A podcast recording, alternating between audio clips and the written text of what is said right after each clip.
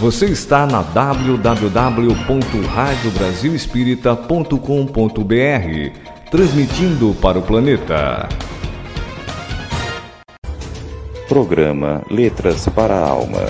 Apresentação: Alese. Olá, muito boa noite, sejam todos muito bem-vindos a mais um programa Letras para a Alma. É uma realização da Alese, Academia de Letras Espírita do Estado de Sergipe transmitido pela Rádio Brasil Espírita, no ar há 11 anos, iluminando consciências. Também sendo transmitido pelas redes sociais da emissora. Um abraço a todos os ouvintes e internautas da Rádio Brasil Espírita e também aos internautas da ALES. E a nossa linha temática agora do mês de maio é retirada de uma declaração do filósofo, matemático e astrônomo grego Pitágoras, que disse: Educai as crianças e não será preciso punir os homens.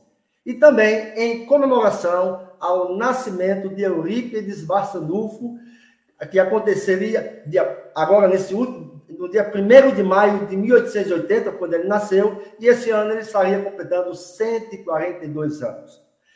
Vamos citar aqui agora algumas datas comemorativas do mês de maio. No dia 13 de maio de 1849, nasce em Edimburgo, na Escócia, Elizabeth Desperance, médium de efeitos físicos. Sua autobiografia está no livro No País das Sombras, publicado pela Federação Espírita Brasileira. Em 15 de maio de 1925, realiza-se em Lisboa o primeiro Congresso Espírita Português. E em 9 de maio de 1928, desencarna um dos fundadores da Federação Espírita Brasileira, Léo Quadros. O tema do nosso programa da noite de hoje é Semeteira do Bem, falando sobre a importância da educação. E já para darmos início, no, então, ao nosso programa, gostaria de convidar a nossa irmã Flávia Lansone Costa Pinheiro. Muito boa noite, Flávia. Seja bem-vinda.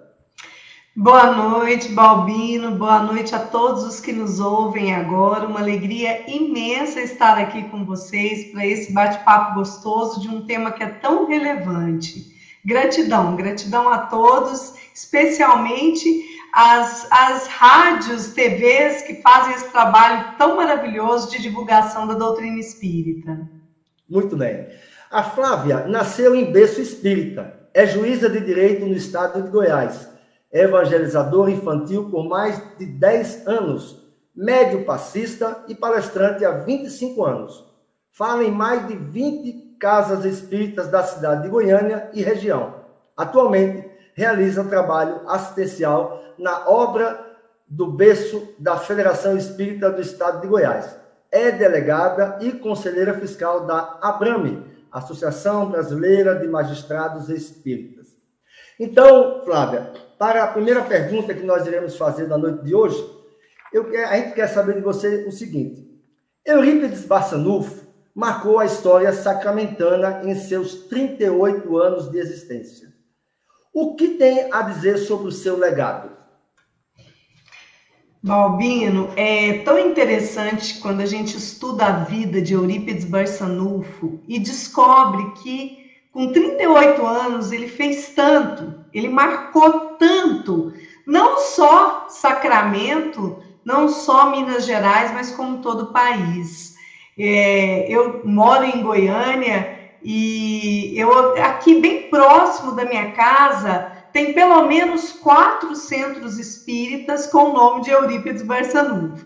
Eu acho que se a gente for fazer uma pesquisa na Federação Espírita, talvez seja o nome que mais seja dado nas casas espíritas. E é, é importante a gente, a gente compreender essa importância de Eurípides Barçanufo.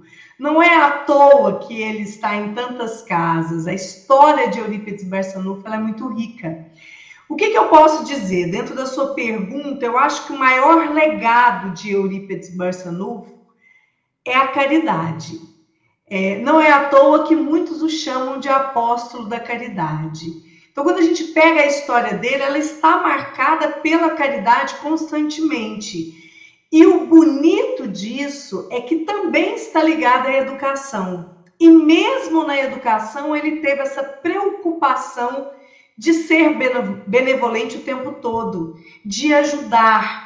Então, assim, é muito rica a história de Eurípides Barçanufo, tanto como médium, como educador e, acima de tudo, caridoso. Em tudo que ele fazia, eu acredito que o seu maior legado seja exatamente isso, a prática do bem. É, e é engraçado, eu acho importante a gente ponderar isso, que essa prática do bem, essa preocupação caritativa de Eurípides Barçanufo dentro da escola onde ele foi diretor do liceu e depois do Colégio Espírita Allan Kardec, não era uma coisa só do espiritismo. Mesmo quando ele ainda era católico, ele sempre teve uma preocupação em ajudar, em fazer o bem. E, e era algo, eu, eu vejo Eurípides como ele era muito completo em tudo, um missionário de muita luz. Então a gente vai ver aqui na educação que ele, que ele sempre se preocupou muito em transmitir. Ele tinha o cuidado com as artes, com a cultura, é, com a religiosidade, com valores. Então, assim, é, é, eu, é, é difícil falar de Eurípides uh, uh, em tão curto prazo, mas se eu posso dizer uma coisa a respeito do principal legado dele está dentro da caridade. Muito bem. Com apenas 26 anos, Eurípides fundou o primeiro colégio espírita no mundo. Um amigo próximo chama de Pestalozzi do Brasil. Fale para nós sobre o método de ensino de Barçanufo. Então, olha, olha que fantástico isso. Com 26 anos, ele fundou o primeiro, a, a primeira escola espírita do mundo. Então, acho que só de nós falarmos a respeito disso, a gente vê a magnitude dele. É lógico que a história de Eurípides é fantástica, até a gente descobrir. É, mas eu acho importante a gente falar, antes da gente entrar nessa questão de, de, do método dele de ensino, é importante a gente falar que ele era muito católico, a mãe dele sonhava até que ele seria padre, e graças ao senhor Mariano, e ele acabou se tornando espírita, e vale a pena ler a biografia, a história de Eurípides Barçanufo. É, por quê? Por que, que eu estou falando tudo isso? Porque houve um momento, como ele ficou muito conhecido em Sacramento, muito jovem, ele, ele com 22 anos, ele já era vereador, foi eleito para dois mandatos, ele era diretor do, do, do Liceu Sacramentano, professor no Liceu Sacramentano, secretário de uma associação de São Vicente de Paulo, que é onde ele fazia muita coisa voltada para a caridade. Então, quer dizer, ele tinha inúmeras atividades, muito conceituado, é, pessoas vinham de fora para estudar no liceu, graças a toda essa disciplina e empenho dele. Enfim, ele era muito conhecido, muito querido. Mas a partir do momento em que ele resolveu se tornar espírita, houve, teve um momento de dificuldade para ele no Liceu Sacramentando, a ponto dele chegar a pensar em fechar as portas. Ele falou: não, não vou continuar, eu vou fechar as portas. É... E nesse momento em que ele estava muito triste, pensando nisso, ele percebeu uma luz muito forte era um espírito de luz, e na mesma hora ele, ele falou: Não, peraí, isso aqui é mistificação, eu não estou bem para que um espírito assim apareça. E aí é, ele, ele ficou de forma inconsciente, possibilitou-se que ele recebesse uma mensagem para que ele, é, é, já que ele estava tendo assim essa, essa dúvida toda, e a mensagem é belíssima da Mãe Santíssima onde ela diz para ele que ele teria, que ele não iria fechar as portas da escola, é, que ele mudaria o nome, não seria Liceu Sacramentando, que isso estava ligado ainda ao orgulho da humanidade, seria Colégio Espírita Allan Kardec, e aí ela deu todas as orientações, inclusive de que ele iria fazer ah, o culto do Evangelho todas as quartas-feiras às nove horas e, e falou que ele teria curso de astronomia. Ele, ela deu algumas orientações e, e, foi fantástico. E aí o que, que acontece? Para quem quis fechar, a partir do momento que ele seguiu ali a orientação da Mãe Santíssima, inicialmente os primeiros alunos eram de Santa Maria, que era, os alunos, que era a cidade que estava muito envolvida com o Espiritismo, e em pouquíssimo tempo ele já tinha mais de 200 alunos. E tudo isso em razão do quê? Exatamente é, do seu método de ensino. Essa época de Eurípides Barçanufo, o ensino no nosso país era na base de palmatória. Eu lembro da minha avó contar dessa palmatória, né, Balbino? É assustador, o, o aluno sofria. E também tinham premiações. Então, Eurípides Barçanufo, ele era, algumas pessoas o chamavam de pestalozzi do Brasil, e quem, quem estuda um pouquinho, não é minha área, mas quem tem essa área voltada para pedagogia, para docência, sabe bem o que é pestalozzi, é, com uma didática que revolucionou o ensino no mundo.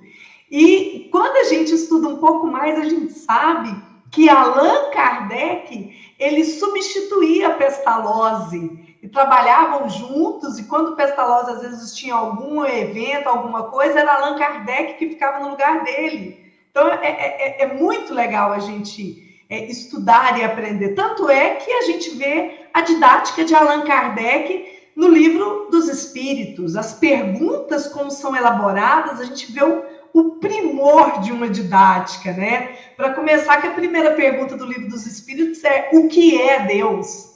Não é nem quem é Deus, é o que é Deus. E a resposta mais fantástica ainda, que instiga o leitor a continuar a ler as perguntas sucessivas, que vem a inteligência é, suprema, causa primária de todas as coisas. Então, esse é Allan Kardec com a sua didática, seguindo ali o colega quem ele substituía, Pestalozzi. E vem Eurípides Barçanufo, muitas vezes sendo chamado de Pestalozzi do Brasil, porque sem o estudo aprofundado de Pestalozzi, ele já implantou em Sacramento um método de ensino completamente diferente do que era na época. Então, ele tinha uma dinâmica de aprendizado, ele fazia os alunos pensarem. Então, é, é, ele estimulava o aluno a pensar e não deixava o aluno sair com dúvidas. Ele fazia com que o aluno tivesse contato constante com a natureza. Então, ele tinha as aulas passeio.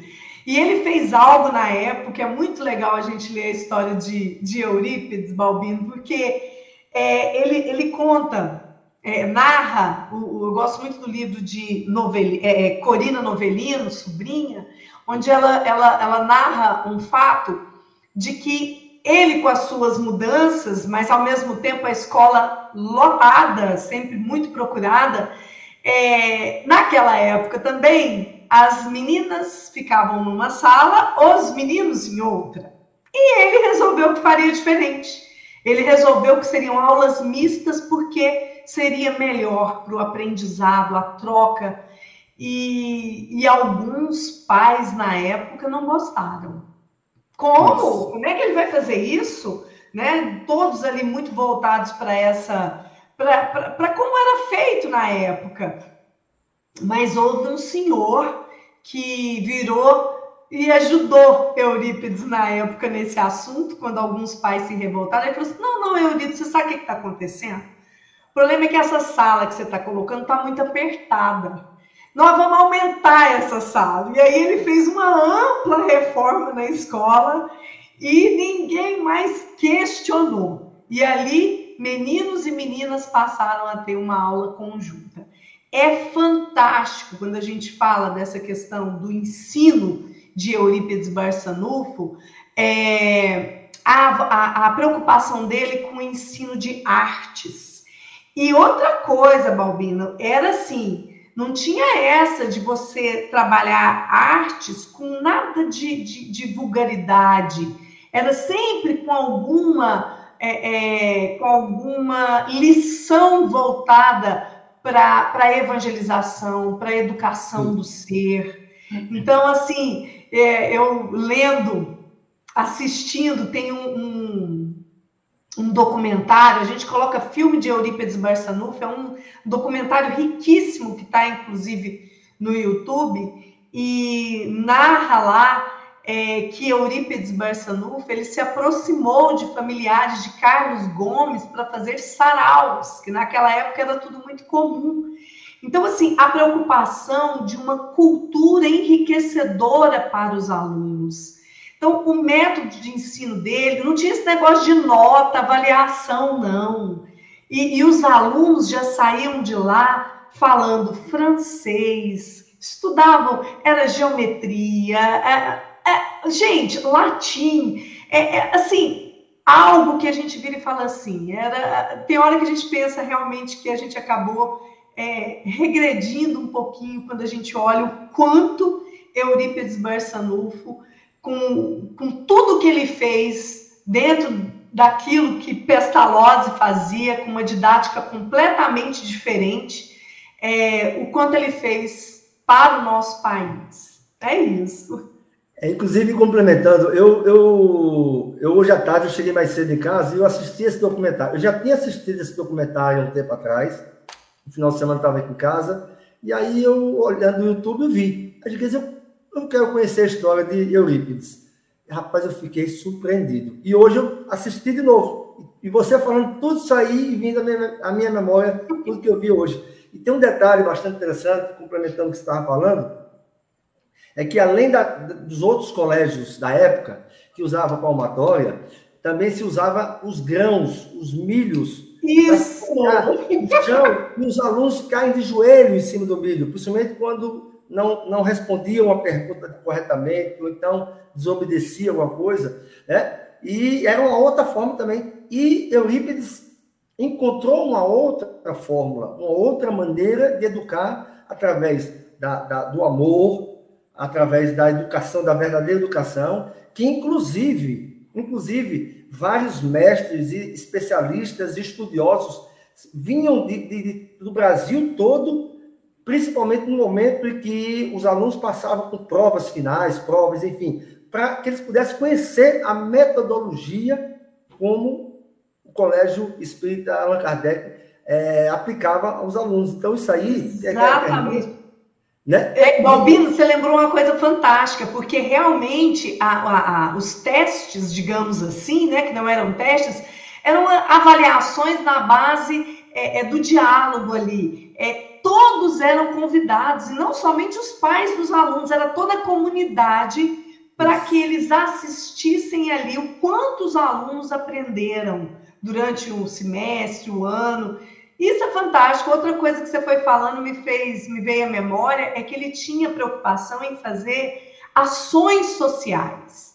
Então, os alunos às vezes eram é, é, tinham que fazer as rifas e isso para ajudar pessoas carentes. Então, a, a preocupação de levar conhecimento e também é, valores morais. Então, não tem como você não olhar esse tipo de método de ensino sem a gente realmente aplaudir e admirar, né, Balbino? É verdade. Flávia, dentre todos os ensinamentos de, de Eurípides Bassanufo, o que, fale o que foi que mais chamou a atenção durante essa sua vida.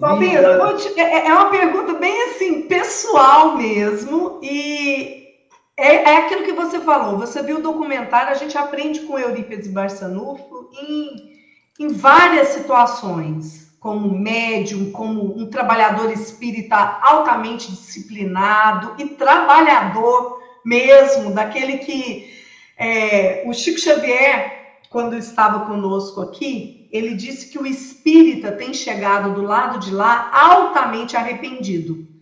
E nós sabemos, amigo, que nós espíritas, a gente, a gente chega do lado de lá realmente porque a gente não tem aproveitado o tempo que a gente tem para aprimorar, para fazer aquilo que é necessário. E Eurípides Barçanufo, ele, ele deu um show, ele, ele trabalhou muito. É, mas tem duas frases de Eurípides Barçanufo que me marcam profundamente. E tem uma que eu confesso para você é, que eu preciso trabalhar um pouco mais, que é o seguinte: Eurípides ele repelia, na verdade não é uma frase, é uma, uma conduta dele, a outra é uma frase. uma conduta dele que ele, ele repelia os elogios. Ele entendia que elogio é um veneno poluidor da personalidade humana. Então as pessoas chegavam para elogiar, ele não gostava do elogio. E eu acho isso, isso é de um profundo ensinamento que eu confesso a você que me traz profundas reflexões. Porque eu sou uma pessoa que eu gosto muito de elogiar. Só que é, é, tão interessante isso, e eu acho que entra nesse método de educar. Eu vou até fazer uma. Vou sair um pouquinho mais dentro do que Eurípides fala, porque eu acho importante incluir essa questão do elogio. Uma vez, a gente trabalhando lá na federação, eu levei uma psicóloga espírita para falar sobre um tema de bullying nas escolas. E quando a gente vira mãe, eu tenho uma, uma criança, a gente lê muito, e eu sempre aprendi nessas leituras, a gente tentando melhorar para a gente educar melhor os filhos, de que nós não deveríamos rotular os nossos filhos. E, e eu lembro muito dos nossos antepassados, nossos pais, tios, que gostam muito de criar, de colocar o rótulo. Esse menino é teimoso, esse menino não gosta de é. estudar, esse menino é preguiçoso. E aí eu sempre me vigiei, porque eu falei, eu não quero rotular a minha filha, porque isso começa a ficar arraigado e a criança toma como certo. Então, os psicólogos falam quanto isso é prejudicial. E nessa palestra que teve lá na casa, a psicóloga veio falar para nós é, de uma criança que a criança era negra e que sempre tirou notas altíssimas na sala de aula. Nota dela sempre nota 10, 10, 10, só que chegou num determinado momento em que as notas caíram assustadoramente. E a mãe ficou muito preocupada, procurou a escola e aí a escola chegou até essa psicóloga. Aí a psicóloga foi trabalhar o assunto e descobriu que a menina tinha caído o rendimento na sala de aula é, inicialmente, até a, a, a, psicóloga pensou que pudesse ser separação de pais, né? Alguma coisa, mas não. Descobriu que três crianças, coleguinhas, tinham chamado ela de. É, é, é balbu, é o nome do macaco? É, é babuíno. É... Babuíno. Babuíno, é, babuíno, é isso Parece o nome, viu? É. Verdade macaco diz isso, que esses é, meninos isso. chamaram essa, essa menininha desse nome. Isso. E como ela era uma menina muito inteligente, muito estudiosa, ela captou aquilo ali como uma mensagem racista que acabou comprometendo o rendimento dela na escola. Conclusão: essa psicóloga começou a trabalhar, chamou as três crianças. As crianças falaram que tinham colocado esse apelido, mas não sabiam que em momento algum não foi com a intenção de discriminar, de racismo, eles não sabiam nem o que, significava. Enfim, no decorrer, a, a psicóloga chegou para a criança e perguntou para ela: por que, que você não falou para sua mãe o que, que estava acontecendo? E a, Balbuína, a resposta foi a seguinte: é, é porque minha mãe me acha muito inteligente e eu não queria decepcioná-la. Isso me lembrou muito o que Eurípides fala da questão do elogio. E, e, a gente analisa que hoje, isso naquela época Eurípides já tinha essa preocupação. Então nós podemos elogiar, mas tem que ter a forma. A gente elogia o comportamento, parabéns pela sua dedicação, pelo seu esforço, mas não quando a gente coloca você é muito inteligente, porque é engraçado o peso que nós colocamos para os nossos filhos, e isso nem sempre é saudável. Então, essa, essa, é isso, esse, essa, essa, essa postura de Eurípides Barçanufo de se preocupar com essa questão e dele falar claramente que o elogio ele é um veneno que polui a personalidade humana, nos faz repensar. Eu te confesso que me marca muito. Eu não deixo de elogiar mas a gente tem que ter sempre um cuidado para a gente não estar ali instigando a vaidade da pessoa, porque ao invés da gente estar ajudando, a gente está atrapalhando. É, tem um detalhe, né, Flávia? É na questão do elogio, que é a questão da vaidade. Que é muito Exatamente. Também porque às vezes a gente se deixa é, dominar pela vaidade e tudo aquilo que de repente nós temos de bom que a gente pode realizar, é, fazer e tudo mais, a gente pode de repente estar tá jogando tudo por água abaixo. Exatamente, meu amigo. E quando a gente fala, por exemplo, dentro da doutrina espírita, é, vamos combinar que nós temos que estar sempre lutando contra o personalismo, porque se nós entramos no personalismo, a gente é, é fácil nós desviarmos da nossa missão aqui na Terra. E eu acho que Eurípides, eu não, eu não acho, eu tenho certeza que essa preocupação dele, é, ela é importantíssima e faz a gente pensar bastante. Né? A gente não, não significa. É, a gente tem que pensar na forma de elogiar, é, de forma que a gente não aguce a vaidade do outro. É Bom, e eu quero falar da outra coisa, você me perguntou, dentre tantos ensinamentos de Eurípides, o que me chamou a atenção. Uma é essa, é essa postura de Eurípides em relação aos elogios. E a outra é uma frase dele que eu acho que essa frase ela é muito poderosa, ela é muito verdadeira, que diz o seguinte: poderoso é o sol da verdade. Então, ele tinha isso. E a gente vê que quando a gente tem a verdade dentro da nossa vida, a gente se torna forte. A gente a gente começa a traçar o caminho que é correto. Então, esse negócio de mentirinha branca, vamos de... não, a gente tem sempre que agir com a verdade. Mas não é a verdade, não acredito que Eurípides fale isso de verdade que se joga na cara, não é isso. Pelo amor de Deus. Né? Ah, Flávia, mas aí eu vou mentir? Não. A gente tem que saber trabalhar com a verdade. O Chico Xavier dizia, Balbino, que é, para cada gota de verdade a gente tem que a gente tem que colocar um litro de amor. Porque, porque não é fácil lidar com a verdade. Mas nós agirmos com a verdade para nós, dentro daquilo que a gente sabe que é o correto, eu acho que isso é essencial. Se todos nós é, abraçássemos a verdade como um guia, como um roteiro em tudo na nossa existência, é, e que às vezes vai nos fazer sofrer, mas a gente agindo com a verdade, a gente vai estar seguindo o caminho correto. A, Lídia Mello, ela escreveu no nosso. Inclusive, quero convidar todos que estão nos acompanhando nesse momento o nosso programa, pelo chat pode fazer as suas perguntas, pode também fazer, pode escrever alguma coisa como a Lídia escreveu aqui, e ela, disse, ela escreveu o seguinte: o sonho de Eurípides é que na educação se desse mais valor ao, ao educando do que aos resultados, ou seja, a educação ao resultado. Inclusive, aquela, aquele exemplo que você deu há pouco instante sobre aquela, aquela aluna, e que a palestra da, da, da a psicóloga deu, é basicamente isso aí o que ela escreveu. Que, inclusive, ela escreveu até antes de você, tá, você ter relatado hoje à noite. Ela escreveu antes, eu acho que ela estava imaginando o que você ia dizer. É, mas é fantástico o que a Lídia está colocando aqui, porque se nós nos preocuparmos realmente com o aluno, com o aprendiz, e é tão difícil, é, eu não sou professora, dei aulas de evangelização, mas a evangelização a gente acaba é, uma hora por, por, semana, é diferente de um educador que está ali todos os dias em sala de aula e que começa.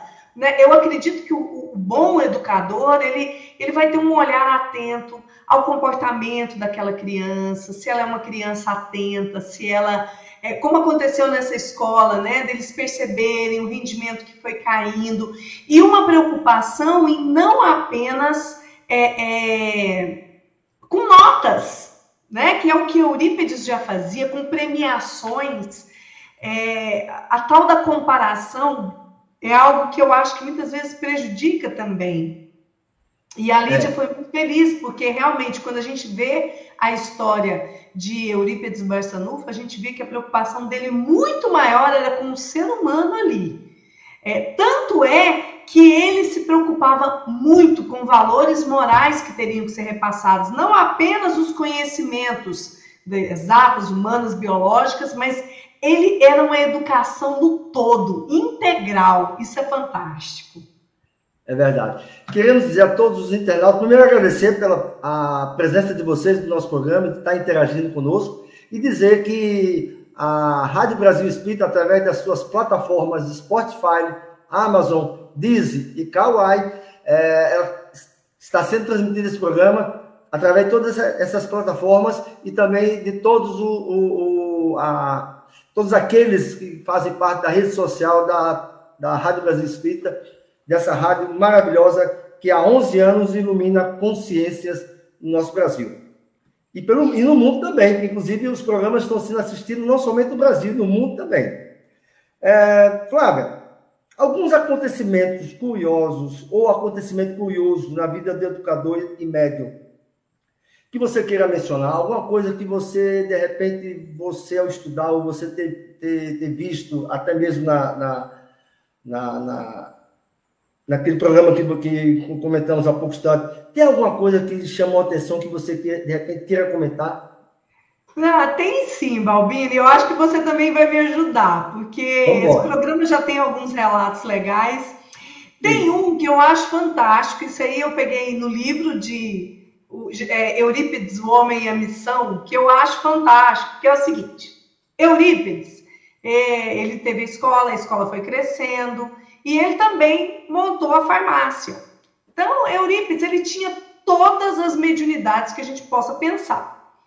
Então, ele começou a receitar as, eh, as receitas de, de Bezerra de Menezes, ali ele ajudava todo mundo. E aí, houve um momento em que o Colégio Espírita Allan Kardec, ele separou uma ala para abrigar os nossos irmãozinhos que tinham algum problema mental. A gente sabe o quanto é difícil, às vezes, conseguir casas com esse acolhimento. E o que, que Eurípides fazia?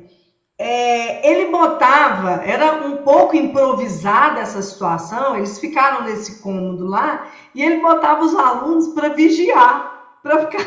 Os alunos passavam a noite cuidando, revezando. Isso era um trabalho para Jesus, mas eles tinham que ficar cuidando ali nesse revezamento dessa ala onde ficavam esses irmãozinhos que tinham uma doença mental. E teve uma vez que um dos alunos dormiu. E dormiu e um irmãozinho, ó, escapou, fugiu. Quando foi na manhã seguinte, que ele ficou doidinho, esse aluno, e falou: Meu Deus, doutor Eurípides, o seu, o seu, eu não sei como é que eles chamavam, não me recordo agora, ele vai brigar comigo, meu Deus, eu não podia ter feito isso, ele confiou em mim. E eu, eu não lembro o nome do menino, mas o, o que fugiu, é, fugiu e ele ficou doido. Eu sei que deu determinado horário, ele voltou, antes mesmo de amanhecer. E o aluno ficou assim, é, aliviado. E aí diz que esse senhorzinho que tinha problemas mentais, ele virou para ele e falou assim: Olha, eu voltei, Mutum, mas eu voltei porque é você. o aluno chamava Mutum. Então eu achei assim, e a gente começa a ver numa mensagem dessa a preocupação de Eurípides de fazer com que os jovens já trabalhassem para Jesus que eles já de alguma forma cuidassem de irmãozinhos que necessitavam de carinho. Outra coisa que eu acho muito bonitinho, uma vez lá na escola uma criança machucou.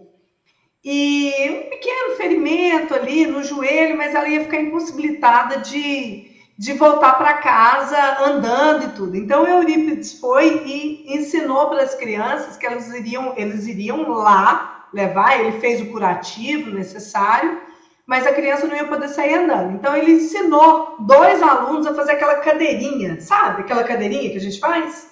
Sim, e sim, os alunos sim. fizeram a cadeirinha, a menininha foi sentada e os alunos foram até a casa dela levá-la, é, porque ela não podia caminhar.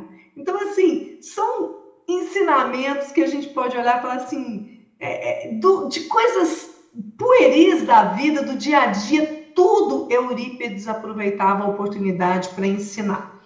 É, um outro fato que eu acho muito bonitinho na vida de Eurípides é que na hora do recreio, em muitas situações lá, é, ele chegava, ele tinha uma recomendação habitual. Ele fazia com que as crianças abraçassem as árvores, porque na escola tinham muitas árvores lá na, no ambiente que era o recreio, e ali ele abraçava a, a árvore e ele falava assim: eu até gravei a frase aqui: preparemos-nos para receber destas árvores amigas mais um banho de oxigênio nos pulmões.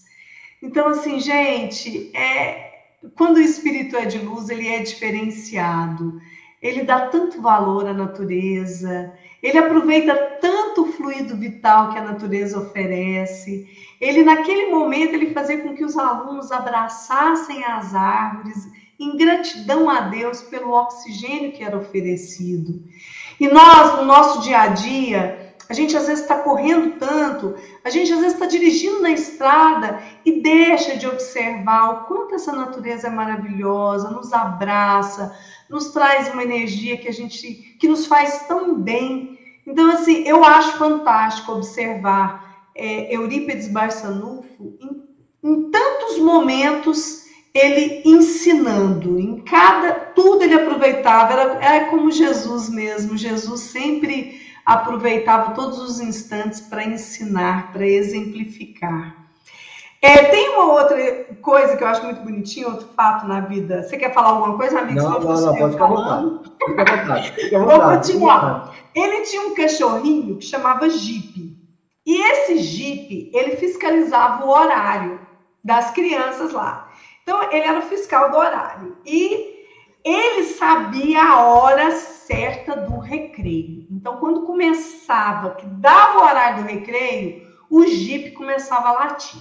Latia, latia, latia. Tinha, se tinha a, a encarregada, se ela esquecesse do horário de, de, de, tocar o sino, não tinha problema, porque o Jeep lembrava. É, ele já sabia direitinho a hora. E tem uma curiosidade fantástica em relação a esse cachorrinho do colégio, que quando tinha o horário do culto, e o horário do culto, que era, que era o dia, a quarta-feira, que era o, o, culto que era feito com as crianças, se às vezes Eurípides passava um pouquinho do horário, ele não latia. Ele ficava quietinho até terminar o culto que era feito por Eurípides Barçanufo. Então, assim, são fantásticos esses episódios. Eu acho que ainda posso mencionar mais algum. A gente tem um horário aí, né, meu fica amigo? Vontade, fica à vontade. É, tem um, um, fato assim muito legal de, de, Eurípides. Assim que Eurípides resolveu que ele, ele seria espírita, ele foi, comunicou, comunicou a família. Não foi fácil, não foi fácil para Dona Meca, para o seu Mujico muito católicos, os pais, ela que sonhava que o filho viraria padre, pensa.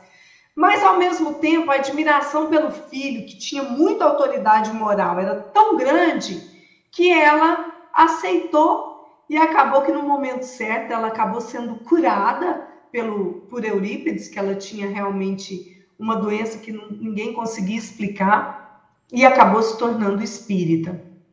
Mas o fato é, antes disso, logo nos primeiros momentos em que ele comunicou que ele se tornaria espírita, e houve uma, uma. Foi a cidade inteira começou a achar que ele estava louco, ele estava obsidiado, é, e acabou que ele ficou três meses em Santa Maria.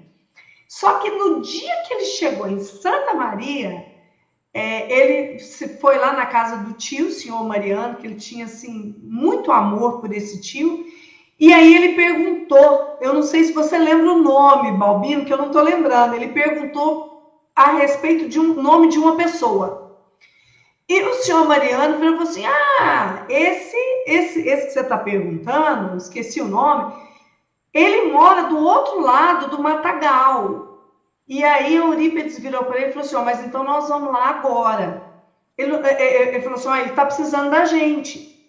Aí o senhor Mariano virou e falou assim: não, então amanhã de manhã a gente sai cedo. Porque agora. Aí ele falou: não, o senhor não está entendendo, nós temos que ir lá agora. Ele, nossa, mas tem muito perigo agora à noite nesse matagal. Ele falou assim: é, mas ele está há três dias sem comer e sem beber, e ele está precisando da nossa ajuda.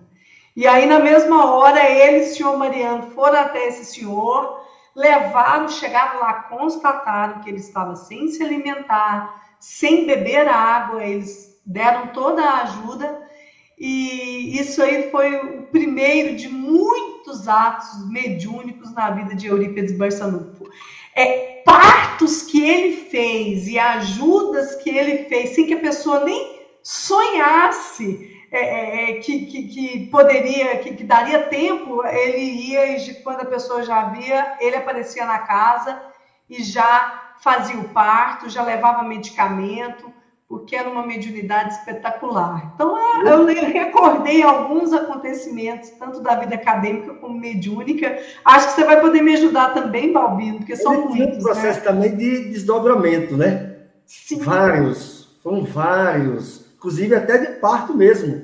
Que ele Exatamente. que uma pessoa estava já em processo de parto, ele, ele, ele se concentrava, saía dali espírito e chegava até a família, fazia o parto e voltava.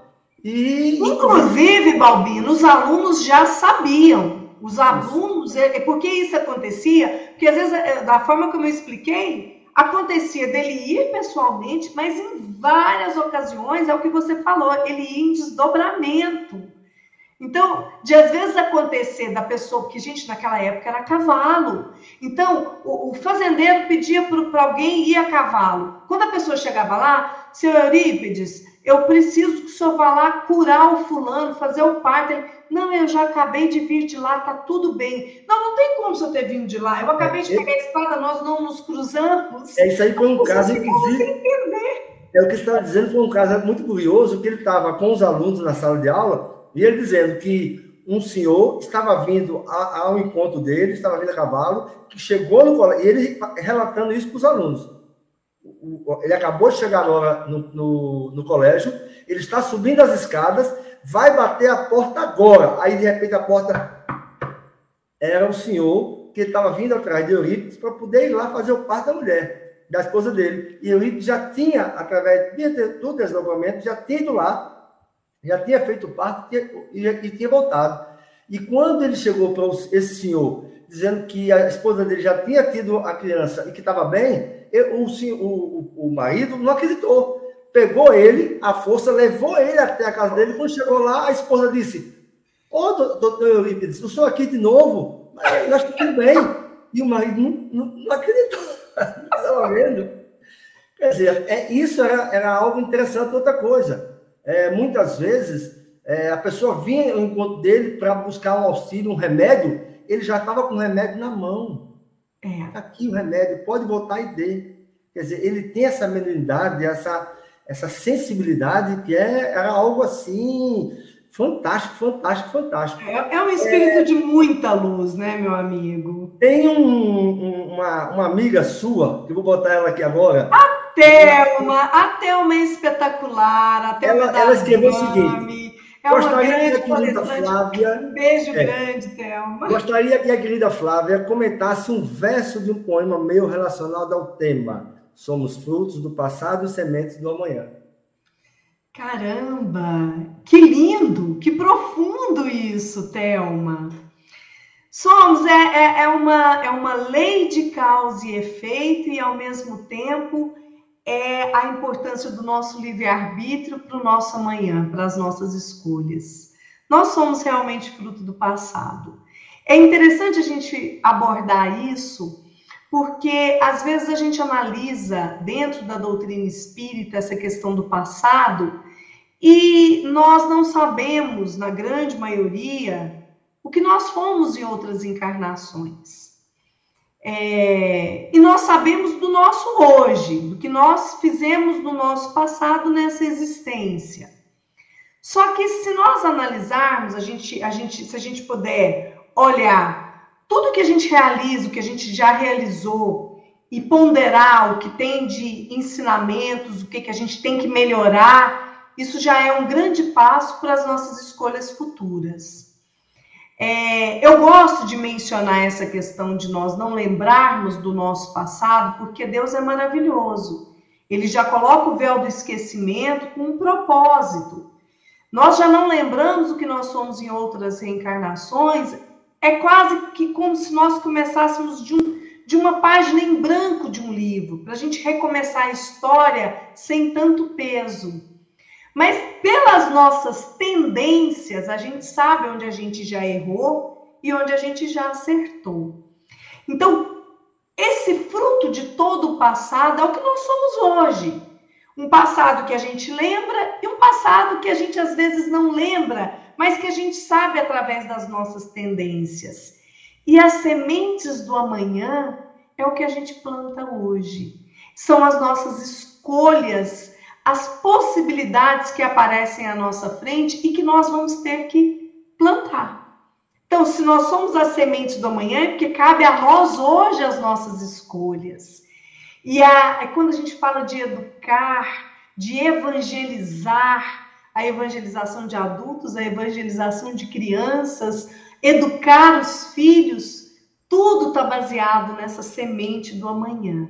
O que a gente fizer hoje dessa sementinha, como está na parábola do semeador, vai trazer reflexos para a gente amanhã. Eu sei que nós estamos saindo de uma pandemia mas eu acredito que todos nós, é, pelo menos a grande maioria, nos se espirrou na pandemia, fez pensar: será que chegou minha vez? né, Balbino? Será que eu tô com Covid? Chegou minha hora? E durante muito tempo, às vezes até hoje, a gente vê as pessoas usando a máscara com uma preocupação de valorizar a vida, de falar, não, eu ainda não, eu ainda não quero morrer, eu ainda quero aproveitar. Mas esse aproveitar está muito relacionado com a semente que nós estamos plantando. Porque essas, dessas sementes virão frutos.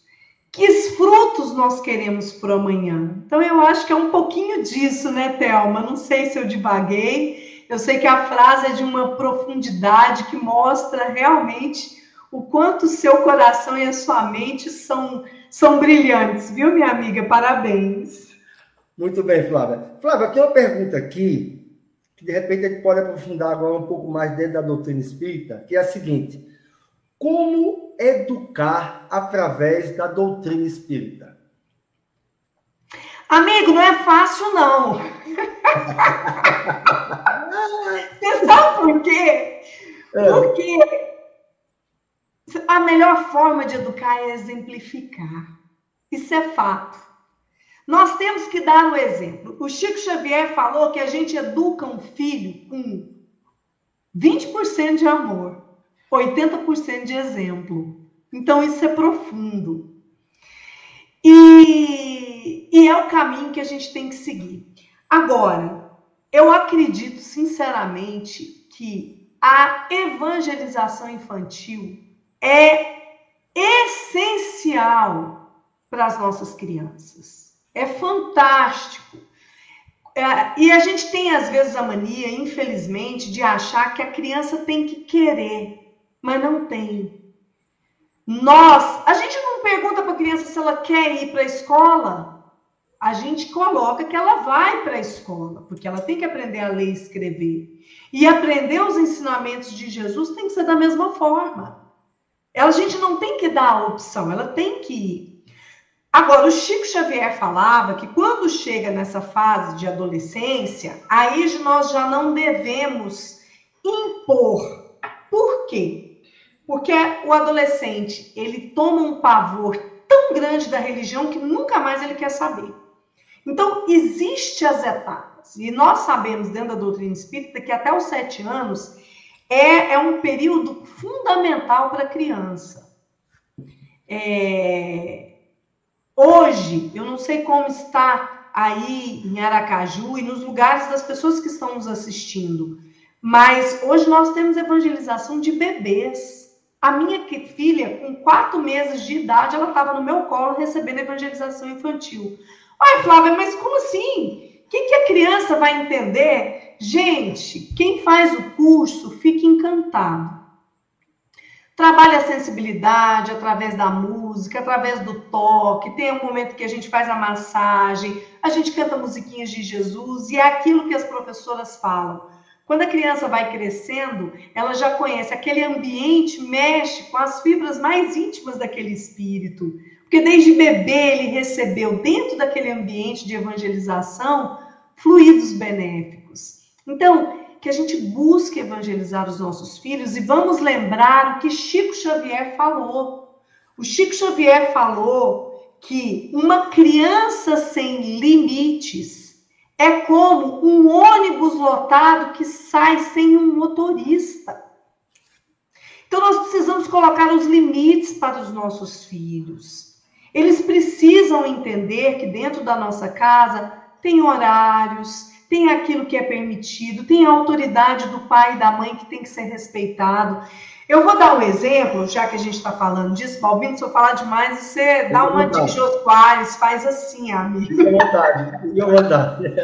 Mas olha, é, eu vivi um exemplo, minha filha estava com seus dois anos e meio de idade por aí, e ela chegava para mim, ela era louca com Danete. Eu não sei se vocês conhecem, é um, um tipo um iogurtezinho de chocolate. Sim, sim, sim. E que, não podia dar toda hora, né? A médica no pé, ela já era bem fofinha, tinha que ter uma preocupação também. Então eu fui diminuindo isso aí. E ela ia na casa da minha mãe, vocês já viram. Ela, minha mãe tinha um Danete lá. E eu não podia falar para minha mãe, mãe, não compra da net, até porque tem outros netos, e era de vez em quando. Só que eu, eu sempre, eu vou com frequência à casa dos meus pais, e a Ana Laura aprendeu a abrir a geladeira, ela apontava o dedinho e falava assim, banete, banete. e aí eu cheguei perto e falei assim, Ana Laura, não, hoje você não vai tomar o Danete. É engraçado, Balbino, que quando a gente vai estudando para ser mãe, a gente lê nos livros, mas na hora de colocar na prática é uma coisa. E eu sempre é. li que a gente tinha que sustentar o não. É, mas a prática é outra coisa, né? Eu sei que eu tô lá em casa, minha mãe virou para mim e falou assim: o, a minha irmã, Flávia, você. Você viu o que, que você tá fazendo com a Ana Laura? Eu olhei e falei, uai, não, não tô sabendo. Ela falou assim: olha, a Ana Laura tá fazendo o que ela quer com você. Falei, como assim, Denise? Ela é é, ela vem, você está falando não e daqui a pouco você está dando. Mas o que, que acontece? Denise, mas meu pai acabou de fazer uma cirurgia, colocou estendes. Ela vai começar a chorar, eu vou atrapalhar meu pai. E aí, então é melhor eu não ficar vindo aqui em casa nesse período. Aí minha mãe chegou para mim e falou assim: não se preocupe, eu e o seu pai estamos preparados. Balbino, no dia seguinte eu cheguei, foi o ritual de sempre. Ela abriu a geladeira, ela achou o Danete escondido lá no fundo da geladeira e começou. Eu falei: não, hoje você não vai tomar. Ela deitou no chão, ela girava, cabelinho. eu quero Danete! Chorava. E eu falei: Ana Laura, a mamãe falou que não. Você já comeu isso essa semana, você não vai comer o Danete agora. Isso aí. É engraçado, gente. Não foi. No segundo dia, ela ainda deu um pouquinho showzinho, mas já durou a metade, depois nunca mais. E hoje ela tem a perfeita noção do que pode e que quando eu falo não, é não. Lógico que às vezes uma ou outra coisa a gente cede, mas é diferente ela entende bem aquilo que pode, aquilo que não pode, as rotinas da casa, o que, que é regra. Não que a gente seja perfeito, Balmi, né? A questão de educar é todo dia um acontecimento, a gente tem que estar sempre estudando, buscando aprender. Mas uma coisa que eu não abro mão, é, pelo menos até chegar na fase de adolescência, ela vai para evangelização. E vai chegar um momento que eu quero levar para a campanha da Fraternidade Alta de Souza, para o abrigo, porque é preciso. Isso é importantíssimo, meu amigo. Os próprios médicos, né, e, e eles inclusive dizem que quando a criança está no ventre da mãe, a mãe conversando com a criança, ela escuta, ela entende o que a mãe está querendo falar. Então você imagine essa sensibilidade que, que a criança tem estando no ventre da mãe, escutar a mãe. Então, a gente imagina o que é que pode acontecer se naquele momento a, a mãe e o pai vivem um momento de conflitos com a mãe grávida, conflitos, a criança está sentindo tudo aquilo, ela, tá, ela sente. Então, a mesma coisa que você estava falando agora. A criança, ela, numa certa idade, depois já nascida, ela, ela vai sentir, ela sente também, ela tem essa sensibilidade de, de, de, de, estar ali presente, apesar de não entender muito, mas ela tem a sensibilidade. E a sensibilidade da criança... Ela, Balbino, mas olha, eu vou te falar, o que é esses meninos entendem, meu amigo, é. olha... É incrível, é incrível. As crianças de hoje é, é incrível. Você fala qualquer coisa, ela está ali ouvindo, ela, ela ouve e guarda. Sim. Lá na frente ela e, vai. Balbino, tá no último capítulo de A Gênese. Lá é muito claro. Na Terra, para começar, que a transição planetária ela é tratada no capítulo de A Gênese. Ela já tinha começado desde o advento da doutrina espírita. Naquela época já começou a transição. E lá está muito claro que o nosso planeta já receberia espíritos mais inteligentes e mais propensos ao bem. Então, é, é, porque hoje a gente fala muito, nossa, mas o menino é inteligente, até estou lembrando do, do, elogio lá que a gente até mencionou da psicóloga. É, o menino é muito inteligente e tal. Não, é, é, todos estão sendo assim. E cabe a nós darmos os rumos necessários para que eles o quê? Perseverem no bem. Hoje, nós mais do que nunca temos que buscar perseverar no bem, se nós realmente queremos continuar aí numa terra regenerada. É verdade. É, Flávia, tem uma pergunta aqui da nossa irmã Cristiane Almeida. Qual a importância do Hospital Esperança para todos nós? Você conhece? Hospital Esperança? Isso é mais num sentido figurado? Eu acredito que sim, né? Bom, eu entendi como uma pergunta mais importante do hospital, não sei se de repente tem a ver, talvez até com o, o Eurípides, porque justamente quando ela escreveu, ela fez essa pergunta, foi no momento que a gente estava falando sobre as passagens de Eurípides e tudo mais. Mas, de qualquer forma, Cristiano, se você puder é, complementar essa pergunta, não sei se tem a ver com Eurípides ou não, mas se puder, a gente agradece. Tá certo? Sim. Bom, deixa eu ver aqui uma coisa excelente. Olha, a, a, a Lídia Mello, excelente depoimento. A criança merece ser evangelizada. Esse é o melhor período para essa tarefa. E é verdade. É. Lídia, sabe uma coisa interessante? Eu tenho o costume de ir toda noite rezar com a minha filha. E é engraçado que a gente estuda o Evangelho de Jesus e a gente sabe da importância de nós fazermos uma prece com sentimento. E eu me vi, isso fazendo um programa que a gente faz sobre o livro Sinal Verde de André Luiz. Na última, no último capítulo do livro André Luiz, eu batendo papo com um colega que divide comigo, a gente, é, eu cheguei, me caiu a ficha de que eu tenho feito as orações com a minha filha, é aquele Santo Anjo do Senhor, que é uma oração linda. Mas eu pensei, gente, é a hora de eu mostrar para Ana Laura que ela tem que abrir o coraçãozinho para conversar com Jesus. Não que a prece não seja, né? A prece ela é realmente muito linda. Mas eu comecei a perceber que a gente estava entrando numa coisa meio mecânica. E hoje eu já tenho mudado com a Ana Laura como a gente tem que fazer a prece. Filha, vamos agradecer a Jesus, vamos falar das coisas boas do dia de hoje. Vamos, vamos pedir por alguém que está precisando de oração? Então, assim, é, é, é, educar não é fácil mesmo, não, gente. Todo dia a gente descobre coisas melhores para a gente é, trabalhar. A gente ainda tem que buscar uma disponibilidade de tempo, né? Os nossos filhos nos cobram isso. Mas eu não tenho dúvidas de que o evangelho e o culto do lar também é muito importante. Eu quero até contar para vocês uma, uma, uma, uma coisa que aconteceu comigo. Eu fui. A gente já está no tempo, amigo? É, já estamos estourando, mas pode. pode, pode... É empolgado. Por que tá falando? tão bom que a gente parece que esquece até do tempo. Eu nasci em berço espírita, né? Então eu estava na barriga da minha mãe já ouvia evangelho. E nós somos cinco irmãos lá em casa, mas tem três que nós somos escadinha. Então era assim, 9, 10, 11 anos de idade. E a gente fazendo o culto do lar, eu não lembro a lição que caiu. Eu sei que eu come... eu estava em outro mundo, brincando com meus irmãos ali debaixo da mesa. E eu sei que minha mãe virou e falou assim: Flávio, o que, que a mamãe acabou de ler?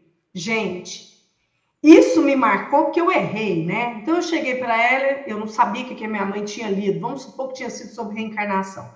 Eu sei que eu virei para ela e falei assim: Mamãe, você falou que a gente tem que respeitar os mais velhos, que a gente não pode roubar, matar, que a gente tem que respeitar Jesus. Gente, eu não falei nada do tema, mas tudo que eu falei naquele momento para tentar não levar bronca representou o significado do evangelho. Eu sabia o que, que significava o culto do lar lá em casa. Então, são coisas que às vezes a gente pensa, não, mas a criança, a, a minha filha questiona, a gente lê livro dos espíritos toda, todo domingo no meu culto do lar, e hoje ela participa, ou seja, a, a gente precisa trazer as nossas crianças, lembrando que elas são já espíritos, ó, milenares, viu, gente? É verdade, é verdade. É, aquela pergunta que a Cristiane fez, Flávia, sobre o hospital. Aqui, hospital. Hospital Esperança. O é, está no livro Tormentos da Obsessão. Isso. Não, é, acho que foi o Jorge Monte que colocou. É, o Jorge Monte é o esposo dela, da, da Cristiane. Aí ele, justamente ele complementou aí para tentar ver se dava uma luz para você. Não sei se você conhece. Jorge, eu vou te agradecer, porque eu não conheço esse livro no, no Tormentos da Obsessão onde Eurípides Barçanufo, ele coordena um hospital. Eu vou ficar te devendo, porque eu não conheço, meu querido. Eu não sei se o Balbino conhece. Você conhece, não, Balbino? Não, não, não, não, não.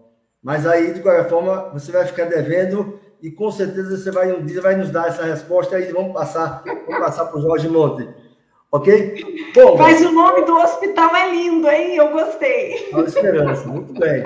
Bom, meus amigos, bom, Flávia, nós já estamos chegando ao final, é uma pena, o tempo está estourando, a conversa está muito boa, o tema, sementeira do bem, inclusive falando sobre a importância da educação com esse, com esse educador político, médio, é um pouco de médico, né, que realmente nos deixou um legado muito grande para todos nós aqui, aqui no Brasil, Realmente nós temos um, um, uma quantidade de, de, de, de, pessoas que passaram pelo nosso país que realmente deixaram um legado muito grande.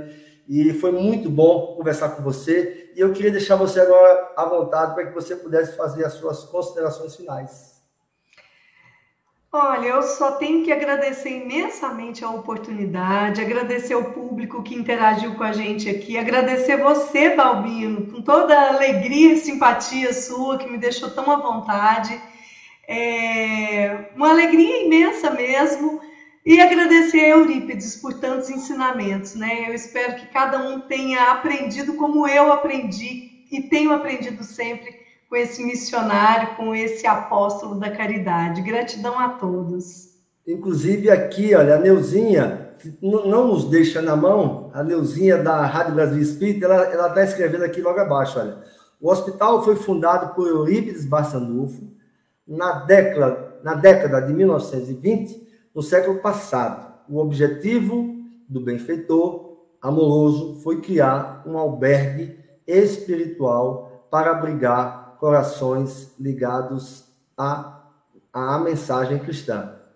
Bom, Olha que já, fantástico! Já, já, nos ajudou, e inclusive o livro Tormento da Obsessão é, é uma dica né, para que nós possamos, inclusive, também ler o livro e, conhecer um pouco mais justamente sobre a história. Tá certo? Maravilha! Queria, inclusive, quem tiver a oportunidade de ver esse documentário sobre a vida de Eurípides Barçanufo, é Eurípides Barçanufo, é, educador e médium, tá? Vai no YouTube, coloca lá, é uma hora e 43 minutos de, de, de documentário, é excepcional, maravilhoso, você vai conhecer é, depoimentos de pessoas que viveram ou então estudaram, né, fizeram estudos sobre a vida dele e que realmente vai nos mostrar bastante é, sobre a vida de Eurípides. Quero agradecer a todos vocês que estão conosco e que com certeza aqueles que irão assistir posteriormente o nosso programa, agradecer a todos que acompanham a Rádio Brasil Espírita, é, transmitido pelas redes sociais dessa rádio maravilhosa e retransmitido pela TV Secal de Florianópolis. E também uma, deixar um abraço a todos os ouvintes, internautas da Rádio Brasil Espírita e também os internautas da ALESE, Academia de Letras Espírita do Estado de Sergipe e convidar todos para que na próxima quarta-feira, às 21h45, nós possamos estar juntos mais uma vez, é, com mais um programa, Letras para a Alma, uma realização da LES. Flávia, muito boa noite, obrigado pela sua participação, obrigado a todos os internautas e até a próxima semana. Acesse www.radiobrasilespírita.com.br